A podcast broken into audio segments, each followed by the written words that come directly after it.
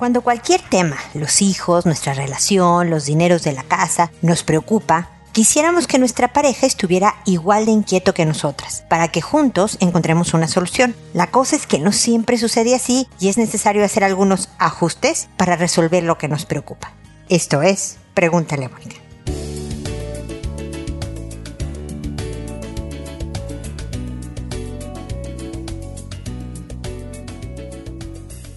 Bienvenidos amigos una vez más a Pregúntale a Mónica. Soy Mónica Bulnes de Lara, como siempre feliz de estar con ustedes. Hoy les cuento que particularmente feliz porque llevo semana y media haciendo ejercicio nuevamente.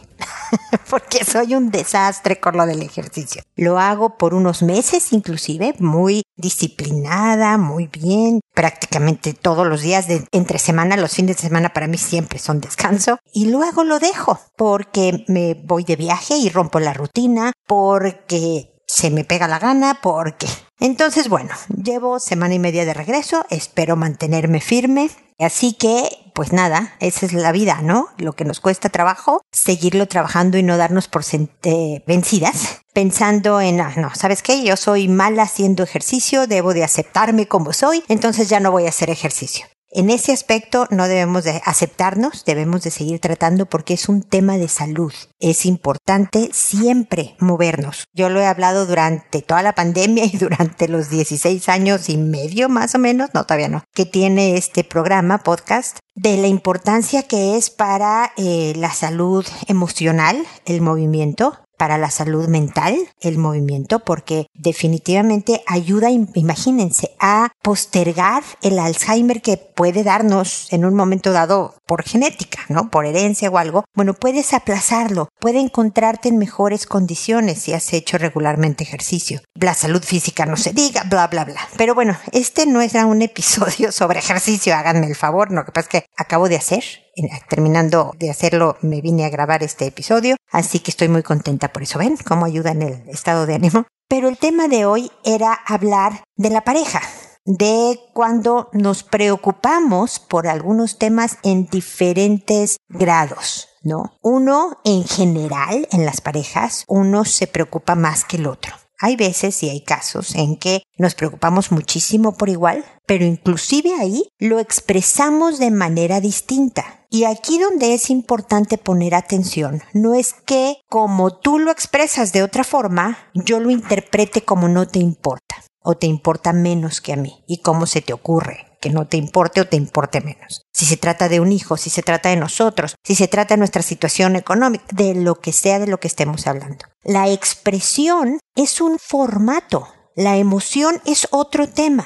Y de hecho, deberíamos de agradecer los distintos formatos. El otro día hablaba con una persona que me decía que estaba muy molesta con su pareja porque ella siente que está haciendo muchísimo por mantener a flote el tema económico en la relación y que él está como muy cómodo, como que hace poco, como que no sé qué, es que somos equipo, deberíamos de hacer la misma cantidad de esfuerzo. Y además en otros temas me hablaba ella, ¿no? Y la verdad es que eso no es ser equipo.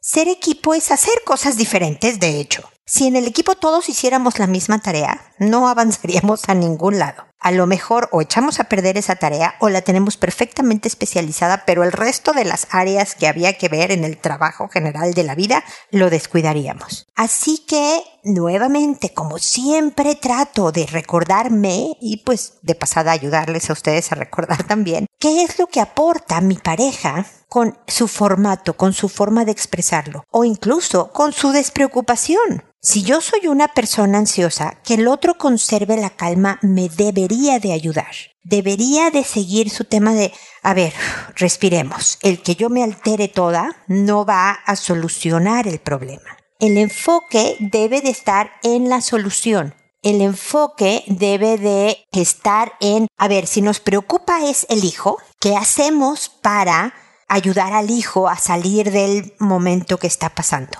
Es lo concreto. No es tú cómo estás expresando esta preocupación por el hijo. No te distraigas. El tema es otro. Tu mirada debe de estar apuntada hacia otro lado. Si es la pareja es lo mismo. ¿Qué vamos a hacer concretamente para solucionar nuestras broncas? Más que el que lo que pasa es que a ti te vale, no te importa y yo aquí haciendo todo para que contestemos juntos. Y nuevamente, si el tema es la expresión, entonces ayúdale a traducirte ayúdale a que interprete cómo funcionas tú. Aquí no hay tú estás mal, yo estoy bien, o yo estoy mal y tú estás bien. Aquí no hay juicio moral. Lo moral se refiere a lo correcto y lo incorrecto de las cosas. Aquí no hay buenos ni malos. Aquí es, mira, yo lo manejo de esta manera. Y entonces me ayuda esto.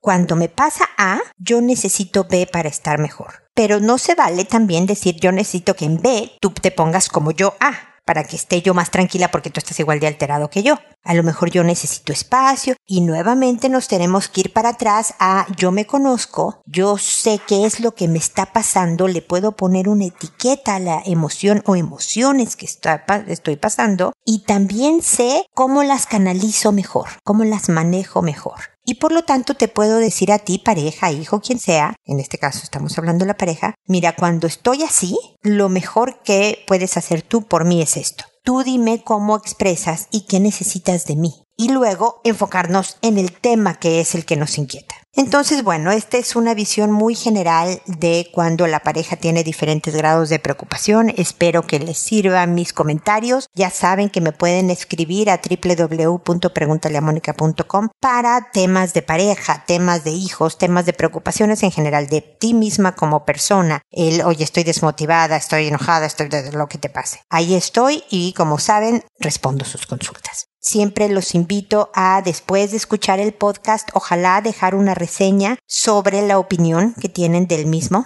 Ojalá sea positiva, obviamente. Se los voy a agradecer muchísimo, me ayuda en mi trabajo. Y desde luego a seguirme en eh, la red social de su elección. Estoy en Instagram, Facebook, Pinterest. En Tinder no, no estoy, definitivamente ahí no estoy. En Twitter sí, en LinkedIn, etc. Así que ahí me, hasta en TikTok, fíjense, encuentran mis videos. Así que los invito a seguirme siempre.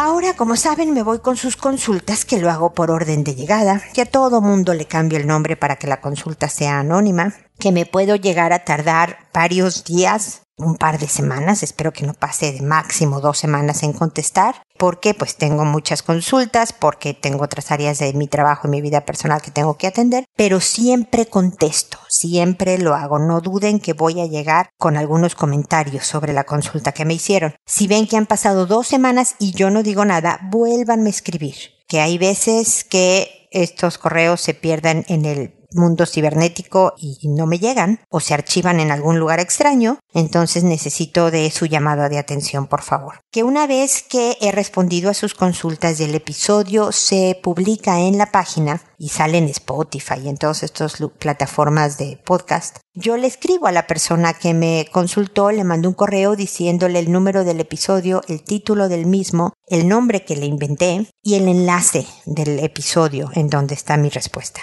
de manera que pueda escucharlo directamente, aunque siempre los invito a escuchar todos los episodios de Pregúntale a Mónica. Ahí hay más de 16 años de información sobre relaciones interpersonales y desarrollo personal. Es de verdad información que incrementa tu inteligencia emocional, lo cual está demostrado que ayuda en tu percepción de felicidad y paz interior en tu vida. Así que ahí está, gratis para ustedes. Óiganlos todos. De verdad, poco a poco, son muchos. Este es el 1179, imagínense, pues es que en 16 años no he parado. Pero ahí están a su disposición para ustedes, familiares amigos, etc. Así que bueno, sin más preámbulo, hoy empiezo con Olimpia, que me dice, la prima de mi hija le enseñó pornografía y le hizo tocamientos. Yo no sabía nada, pero mi hija últimamente tenía extraños comportamientos y llora, y traté de explicarle, pero ella aún no puede borrar eso de su mente.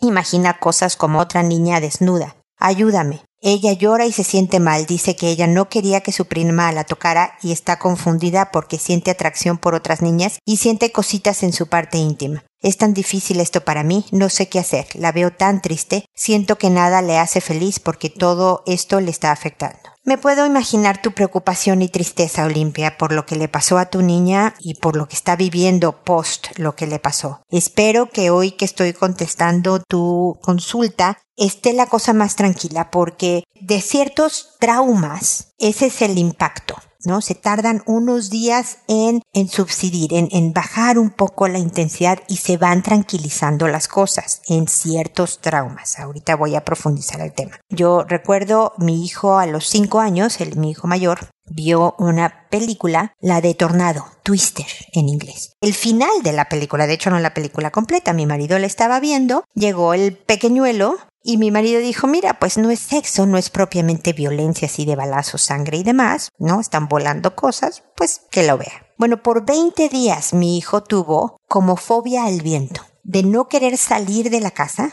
Si se movían las hojas de los árboles así un poquitín, se ponía pálido, bueno, es que dos días después de ver la película hubo un gran viento en la ciudad donde vivíamos, se cayó una grande rama de árbol en su kinder y eso cerró con broche de oro su trauma por 20 días. Se ponía pálido, le daba taquicardia, de verdad, de horror, el pobrecito. Y luego, pues vio que no esas cosas no le van a pasar a él. No sé si algún día se encuentre con un tornado, espero que no, ya es un hombre de 30 años, pero fueron 20 días muy difíciles como familia y de preocupación y demás. Eso es nivel 1 de lo que le pasó a mi hijo con lo que le pasó a tu niña. A tu niña le violaron sus, sus derechos de desarrollo sexual. Abusaron de ella con tocamientos y enseñándole pornografía para que la prima desahogara sus curiosidades y, e impulsos. Y el trauma que ella vivió es aún más fuerte.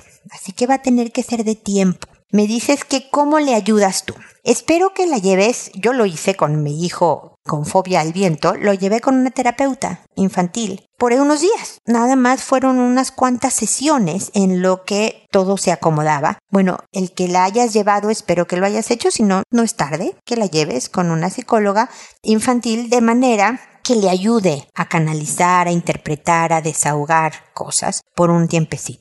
Después estas pesa y de ti la función es de ser oreja, de escucharla y de decirle que es normal lo que está pasando, que vivió una experiencia traumática incorrecta, inadecuada y en todo, ¿no? Y que la mente y el cuerpo reaccionan de diferente manera y que esto va a ir pasando, que eh, las pesadillas se van a detener, que ella necesita detener los pensamientos. Dile que en ese sentido es bien poderosa, que aunque no puede cambiar no puede evitar que los pensamientos lleguen a su cabeza, de imaginarse cosas, demás, sí puede parar cuánto tiempo esos pensamientos están en su cabeza. Entonces que se distraiga, que cante, que vea una caricatura, que juegue contigo, que coloree, que le llame a alguien ¿no? A algún familiar, a su abuelita, a alguien que va a platicar cosas de lindas del día. Todo eso ayuda a ir manejando sus emociones, pensamientos, sentimientos, incluso sensaciones, lo que ella dice que siente en su parte íntima. El cerebro es el órgano sexual más poderoso que tenemos. Entonces, yo puedo excitarme o puedo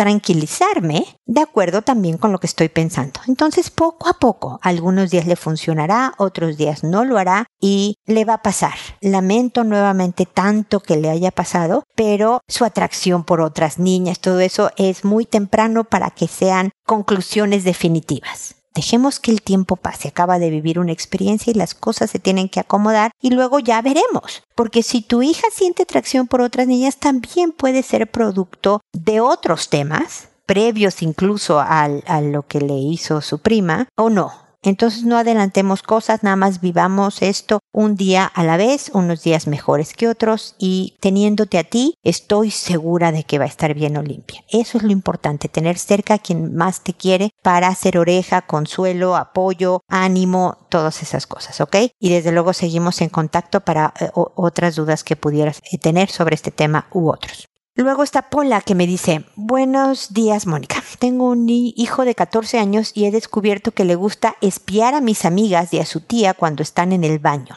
¿Qué puedo hacer y cómo hablar de eso con él? La verdad, Pola, es que es importante hablar de eso con él. O sea, lo importante es no detenernos. Hay veces que la incomodidad, el miedo, el ya pasaron muchos días, ya no viene el caso, nos detiene. Y tal vez esa conversación contigo sea la única oportunidad que tiene tu hijo de escuchar cosas que nadie más le va a decir, en cuanto a marco de valores, en cuanto a reflexiones importantes que un joven de 14 tiene que tener. Entonces, definitivamente le ayuda que también un hombre hable con él, que tenga los dos polos del espectro, ¿me explico? Porque lo que está haciendo es como promover sensaciones que le atraen y resolver temas de curiosidad, ¿ok?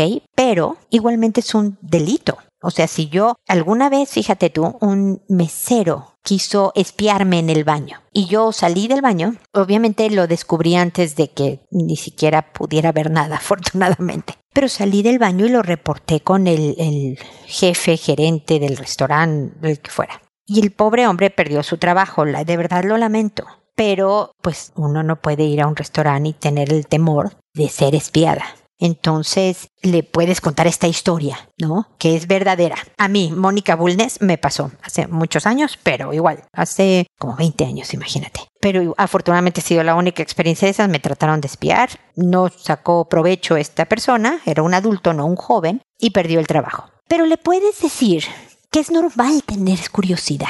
No lo hagas sentir raro. Es normal tener curiosidad. Es normal querer sentir agradable cuando haces cosas prohibidas o cosas con algún tipo de connotación sexual. Puedo ver partes íntimas de otras personas. Pero que obviamente porque yo sienta algo no quiere decir que debo de hacerle caso en conducta a mis sensaciones, emociones o pensamientos. Yo puedo ir a una tienda y que sea muy normal querer algo que está ahí en esa tienda que me gusta mucho y que no me alcanza para comprarlo o no debo comprarlo porque mi presupuesto familiar no es suficiente, eh, o sea, porque es o muy caro o nada más no me alcanza. Pero el caso es, o porque es muy caro, no me, no me importa. El caso es que algo que me gusta y que no puedo tener, no puedo yo agarrarlo simplemente y llevármelo porque fíjate que yo quería. Parte de, y yo estoy segura que tu hijo de 14 años quiere ser tratado como adulto porque suelen querer a esa edad. Parte de crecer es entender que no puedes tener todo lo que quieres, que puedes esforzarte, que puedes canalizarlo de manera positiva, que debes hacer muchas cosas para lograr tener una mejor vida. Pero el hacer cosas como las que está haciendo tu hijo es también una parte que lo puede dañar su reputación permanentemente. Este mesero puede saberse cómo fue que perdió el trabajo y por lo tanto salir con la reputación de ser un pervertido y dañarle con los amigos, con la familia, con encontrar un nuevo trabajo, una serie de cosas, ¿no? Entonces, pero siempre con cariño, hablándolo con cariño y demás. Oye, Mónica, pero es que sabes que esto pasó hace mucho tiempo y ya ahorita no viene el caso que yo hablé con él. Perdóname, pero no es cierto. Hijo, y fíjate que quiero platicar contigo sobre este tema porque me... Y dile, yo estoy tan incómoda como tú, ¿eh? No creas, hijo mío. Pero pregúntame, explícame, tradúceme, ¿no? ¿no? O nuevamente vuelvo al tema de la traducción, ¿no? Déjame entender qué te llevó hacer esto y demás. Te sugiero, Pola, que lo hagas caminando. Normalmente las endorfinas, el movimiento, ya ves lo que, el rollazo que dije al principio del programa sobre el ejercicio, también abre canales de comunicación. La gente se siente un poco más tranquila de los temas ansiosos y ayuda a hablar. Y te decía que también la conversación con un varón sería útil porque pues ellos, como me dijo mi hijo a los 11 años, otro, no el mayor, otro de mis hijos, me dijo, eh, tienen las mismas partes. ¿No? Entonces tal vez puedan entender cosas en común que nosotras, por no contar fisiológicamente con esas partes, quedaríamos un poco cortas en esa conversación. Siempre, para entender cualquier tema, el verlo por diferentes ángulos es muy bueno, ¿no? Si yo veo un tema de empresa y lo veo por el lado psicológico, voy a decir unas cosas, pero la persona que estudió administración lo va a ver de otra manera. El mismo caso, la otra que estudió, no sé, control de riesgos, lo ve de, ¿me explico? Entonces ese mismo caso se enriquece cuando diferentes puntos de vista lo analizan. Es por eso que te recomiendo también que ya sea eh, tu papá, no el tuyo, el papá de tu hijo, pues sí, puede ser su abuelo, el paterno, materno, puede ser un tío que tú sepas cómo son los valores de esta persona, que platiquen antes como para estar organizados en cuanto a lo que quieres transmitirle a tu hijo y luego que él hable con él, sería bueno. Em, la formación en sexualidad no es de una sola plática, es de muchísimas durante toda la crianza. Lo he dicho en muchas ocasiones, empieza a los dos años eh, o antes inclusive a veces y pues de hecho no deja de terminar porque con hijos adultos puedes dar un punto de vista no de sexo en específico pero también de formas integrales de conducta porque al final eso determina la persona que es y por lo tanto tiene que ver con la sexualidad. Entonces yo no creo que la formación en sexualidad se termine, aunque sí agarra diferentes niveles y formatos dependiendo de la etapa que estén viviendo los hijos. Ahora es Rufina la que nos dice, hola, ya había escrito antes, me respondiste y volví a escribir, pero ya no recibí una respuesta. Supongo que se traspapeló el correo. Igual solo te agradecía. Aquí me detengo en tu consulta, Rufina, porque siempre les agradezco muchísimo que me respondan dándome las gracias por mis comentarios. Son gente de verdad muy linda y educada. Pero ya no suelo yo responder nuevamente. Las recibo muy agradecida, sus agradecimientos. Pero ya no contesto porque siento que se cerró el tema. ¿No? O sea, ustedes recibieron mis comentarios, ustedes bien lindas y educadas me dan las gracias y pues ahí quedamos hasta la siguiente consulta. Así que no creo que se haya traspapelado, yo creo que sí lo recibí, Rufina, pero hasta ahí se quedó. Entonces te agradezco que hoy me vuelvas a consultar porque de eso se trata. Pregúntale a Mónica que cada vez que tengas alguna duda o ganas de pelotear alguna idea eh, de los temas de mi especialidad, pues me escribas nuevamente. Bueno, ahora continúo con tu mensaje. Las cosas con mi pareja no están bien y estoy confundida. Últimamente discutimos mucho, así que tratamos de crear estrategias para mejorar, pero no me siento cómoda con las dinámicas. La principal queja de él es que no soy partícipe de la discusión, que o exploto o me hago chiquita, la víctima. Tampoco me gusta aceptar mis errores o lo hago de mala gana o con una mala actitud. Siempre estoy a la defensiva. En mi opinión, él se enoja más que yo, y si me llego a disculpar, tarda mucho en disculparme. Controla la conversación. Se enoja cuando lo interrumpo, pero tampoco me deja completar mis ideas, además de que me descalifica lo que le digo. ¿Qué no escuchas lo que estás diciendo? No hables si no tienes nada inteligente que decir. Lo que estás diciendo no tiene coherencia. Honestamente llega un punto en el que estoy tratando de explicar un punto y siento que me interrumpe con cuestionamientos y comentarios de esos que yo misma no estoy segura de lo que hablo. Tengo la sensación de que dirige la conversación de tal suerte que mis puntos nunca son válidos. No sé cómo explicar la sensación y yo ya no sé si estoy loca, realmente soy una persona tan tóxica o qué. Para controlar mi explosividad propuse que en cada discusión tomáramos tiempo y distancia para que me calmara. Replicó que no era buena idea porque no quería prolongar las discusiones y que solo estaba huyendo del conflicto. Eso es verdad, tiendo a huir del conflicto. Le dije que me comprometía a poner un tiempo límite como cinco minutos y regresar al cuarto con la intención de hablar del tema, incluso con los temas específicos que quería decir escritos. Dijo que eso a él no le funcionaba. He estado tratando de controlar mis explosiones y modular mi voz. A veces siento que no estoy gritando y él insiste en que sí, pero igual he estado trabajando en eso. Tengo la sensación de que cuando terminamos una discusión nos hemos centrado más en mis errores que en los suyos, y siempre tengo la impresión de ser la única que pide disculpas o de que mis disculpas son más importantes que las suyas. Han habido discusiones hace poco en las que procuré modular mi voz y preguntar qué estoy haciendo mal, pedir disculpas o calmarme. Y él explota y dice que no puede continuar, que me lo ha explicado varias veces y que yo sigo sin comprender, y que esa actitud la debí tener al principio de la discusión. Se enoja porque dice que él es quien calma las discusiones. El primero que dice, a ver, ya calmémonos o dirige la discusión, que en ese sentido no aportó nada y que está cansado de eso. Sin embargo, tengo la sensación de que cuando lo intento, no resulta. Él dice que no resultan porque no lo hago tan evidentes como él. No sé qué pensar o hacer. No me quiero hacer la víctima, pero me es difícil explicar la dinámica objetivamente sin su perspectiva. Rufina, muchísimas gracias por tu mensaje porque creo que esto le pasa a muchas relaciones de pareja. Yo creo que tú has expresado clarísimamente, de una manera inteligente y con muy buenos términos, lo que está sucediendo con tu relación. Yo no creo que a ti te falte capacidad para explicar lo que te molesta y lo que, por lo que veo en este mensaje. Entendámonos, Rufina, que no te conozco a ti, no conozco a tu pareja, eh, no nada pero por lo que me dices, eres una persona que es capaz de reconocer sus defectos. A lo mejor, no sé si te tardaste o no, no me importa, pero ahora ya sabes de mira, sí, suelo oír el tema, mira, trato de modular mi voz porque si gritaba. Pero, mi querida Rufina, ahí te va. Yo creo que tu pareja es un experto manipulador que te hace hasta dudar de ti misma al punto que él queda en una posición alta de poder.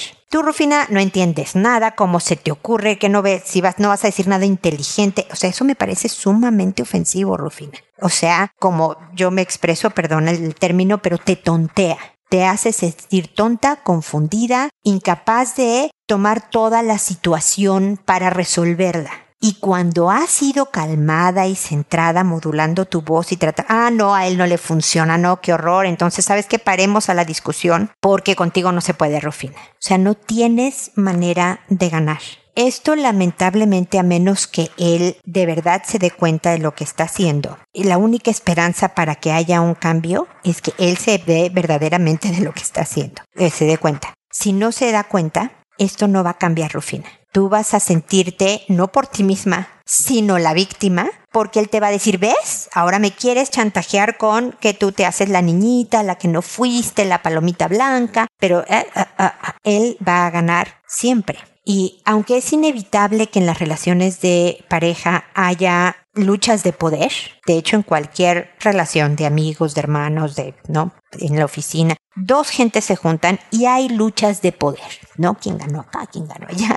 Pero en una relación de pareja, que es en la que estamos hablando el día de hoy, estas relaciones, estas variaciones de poder deben de ser turnadas. No es de que, oye, yo gané la discusión la vez pasada, ahora eh, te toca a ti ganarla. No, así no funciona porque ni siquiera es consciente. Pero que se sienta que efectivamente yo tuve la razón una vez y el otro tuvo la razón, no sé, tres veces seguidas. Y luego yo otras dos veces. Y, ¿no? O sea, como que no me siento siempre en desventaja. Y tú me dices que estás siempre en desventaja, Rufina, que no hay manera de llegarle.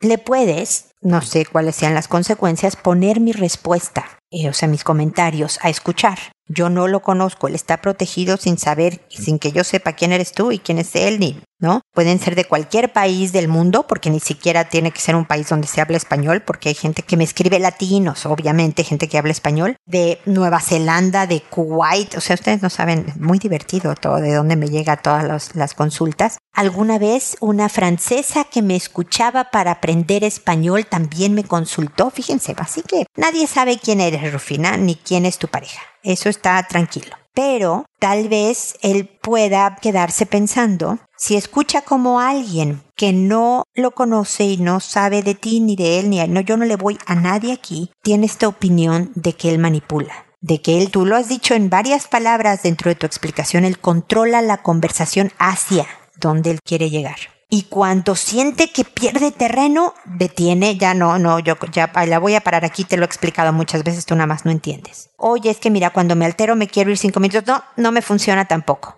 O sea, boicotea cualquier tipo de camino que pueda mejorar la dinámica en una discusión, de manera que él siempre acabe minimizándote, tonteándote y ganando la discusión contigo no se puede, ya estoy yo cansado de todo esto que está pasando. No, tú, Rufina, soy yo el más cansado de todo. Lamento decirte estas conclusiones, eh, Rufina. Yo hubiera querido ayudarte a solucionar los temas de comunicación y puedo hacerlo, pero siempre y cuando con ambas personas bien conscientes de los problemas que tienen para hablarse. Porque como lo dije al principio, en la introducción del programa, el punto es que se enfoquen en cuál es el problema oye, ¿sabes qué? No te vi en todo el día, no nos comunicamos en todo el día, entonces yo quisiera que saber de ti, que platiquemos también durante el día para no esperarnos hasta la noche para convivir, sino como pareja, ¿no? Hacer contacto a la mitad del día un par de veces. Ah, sí, ah, no, oye, es que, ¿por qué no nos hablamos a las 12 del día todos los días? No, me complica porque luego a las 12 a veces tengo una reunión, bueno, nos mandamos un mensaje y, ¿qué te parece si a la hora de la comida mi marido de su oficina a donde come, cuando va a la oficina, porque todavía de repente trabaja acá en la casa, camina hacia donde va a comer. Y en esa caminada me marca para saludarme porque es algo que le gusta hacer y a mí me gusta recibir la llamada. Hay parejas que dicen, no, gracias, yo no quiero recibir llamadas así, eh, o esa hora es muy... Y se vale, ¿eh? También. Pero mi punto era un ejemplo de cómo concentrarnos en cómo solucionar algo que mejore nuestra relación de pareja. En vez de, es que tú eres tonta, es que yo no entiendes. O sea, yo sé que no te ha dicho el tonta, te quiero aclarar. Pero sí te dice cosas, y aquí me lo pusiste tú entre comillas, que me parecen ofensivas y que no construyen para una solución. No hables si no tienes nada inteligente que decir. Lo que estás diciendo no tiene coherencia. ¿Que no escuchas lo que estás diciendo? Entonces, yo creo que eso no, no construye. y en una comunicación y en una relación de pareja debemos hacer lo que construye. Rufina, cuéntame qué opinas de mis comentarios y espero de verdad que sigamos en contacto porque esto no puede quedarse así, no puede seguir esta manera de hablarse en una relación de pareja. Pero te repito, se ve tu capacidad intelectual a través de este mensaje. Así que eh, no me parece que no puedas comprender, no me parece que te tengan que explicar muchas veces las cosas y has trabajado en modular tu voz, en no explotar, en, o sea, me parece que tú vas por buen camino. No veo qué es lo que tu pareja está haciendo al respecto. Yo sé que la que me escribiste eres tú, así que démosle un poco este espacio a tu pareja de decir que no se nota sus esfuerzos, pero hay muchas relaciones en donde hay un, manipulador o una manipuladora y maneja así estas conversaciones y no le hacen bien para nada a la relación y solo eventualmente provocan la terminación de la misma relación. Así que espero que sigamos en contacto. Ahora es Silvina que me dice, estoy separada hace tres años. Cuando estábamos recién en pareja me fue infiel con una ex. No pude separarme porque mis dos hijas mayores no eran de él y ya lo querían como papá. Siempre fue una persona que hizo lo que quería y me maltrató psicológicamente. Ahora dice que está muy arrepentido y quiere que vuelva a la casa. No me siento segura de hacerlo, pero me aflige el pensar que estoy sola y que mis hijos y mis nietos me necesitan. Ellos viven en una ciudad y yo en otra. De verdad no sé qué hacer. Por mis hijos haría lo que sea. Muchas gracias. Hola Silvina, mira, no me queda claro si lo que él te dice es que vuelvas a otra ciudad alejándote de tus hijos y de tus nietos. Lo que sí sé es que si tú viviste eh, 30 años, veía en el correo que me mandaste con una persona que realmente pues te maltrató, como me dices, y te fue infiel, aunque fuera muy al principio de la relación y todo esto, y que decidieron terminarla. Si ya está arrepentido y quiere volver, me parece muy bien, pero se necesita tiempo para ver si ha habido algún cambio. Entonces se necesita tiempo para que empiecen a salir, a lo mejor todavía no viviendo juntos, para retomar contacto y ver a ver, espérame, si la hacemos o no la hacemos juntos. Pero mientras tanto, tú estás con los tuyos, es decir, tus hijos y tus nietos. O sea, si él quiere volver contigo, pues sí que se note el esfuerzo, ¿no, Silvina? O sea, desde luego tu, de tu esfuerzo también es el de que, ¿sabes qué? veamos, yo feliz de no quiero terminar sola, pero tampoco, como dicen, más vale sola que mal acompañada, ¿no? Tampoco me voy a someter a más maltrato. Entonces, veamos si es cierto lo que dices. Es como yo he tratado a parejas que uno es alcohólico o alcohólica y le digo, a ver, si van a volver, espérate un año a ver cómo está de sobriedad, un año de sobriedad y de estar saliendo para ver si lo tiene manejado, porque es algo peligroso en cuanto a salud emocional, mental y a veces hasta física, el volver demasiado pronto con alguien que no sabemos si está preparado para hacerlo. Espero, Silvina, haberme explicado lo que quiero decir. Y espero que esto que te digo te ayude a reflexionar sobre cuál será el mejor camino, cómo acomodo el que empecemos a estar en contacto con mi ex, este, y ver cómo está él en cuanto a de verdad sus cambios de vida y su interés en que volvamos juntos, sin que yo deje de estar cerca de mis hijos y mis nietos que me necesitan. Entonces, cuéntame qué decidiste, cuéntame qué opinas y de verdad espero recibir tu nuevo, tu nuevo mensaje, ¿no? Espero que sigamos en contacto. Y espero, amigos, que nos volvamos a encontrar en un episodio más de Pregúntale a Mónica. Y recuerda siempre, decide ser amable. Hasta pronto.